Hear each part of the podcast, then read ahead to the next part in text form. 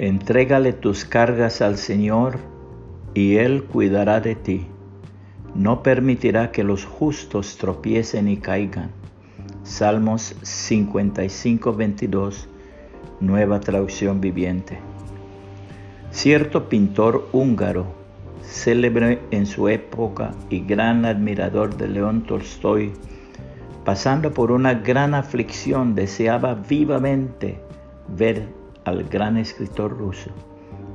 Vendió todos sus cuadros y se puso en camino solo para lograr el más grande anhelo de su vida, hablar con aquel que era el gran consolador de los desamparados, aquel que en cada obra que escribía derramaba bálsamo sobre las almas adoloridas. Tuvo que viajar largos días para llegar a la morada del maestro, Lasnaya Poliana. Latía su corazón con vehemencia. Por fin, Jan estaba en los umbrales donde vivía el escritor más importante del mundo. Tocó a las puertas, subió con timidez la escalera y entonces, entonces tropezó con Tolstoy que bajaba la escalera apresurado.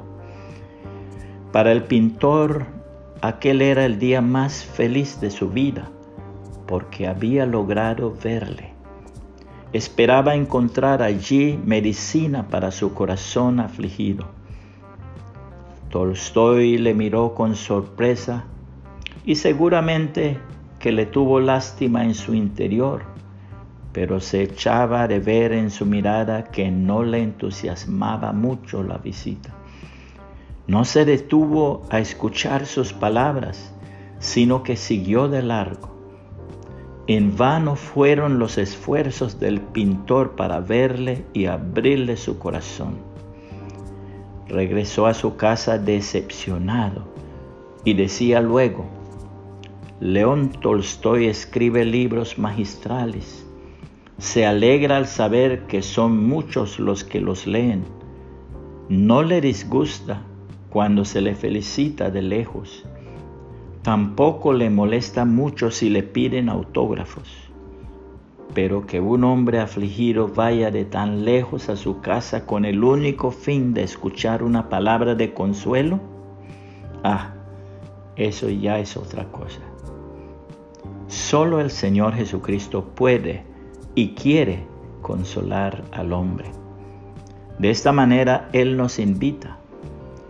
Vengan a mí los que estén cansados y agobiados, que yo los haré descansar Acepten mi enseñanza y aprendan de mí que soy paciente y humilde.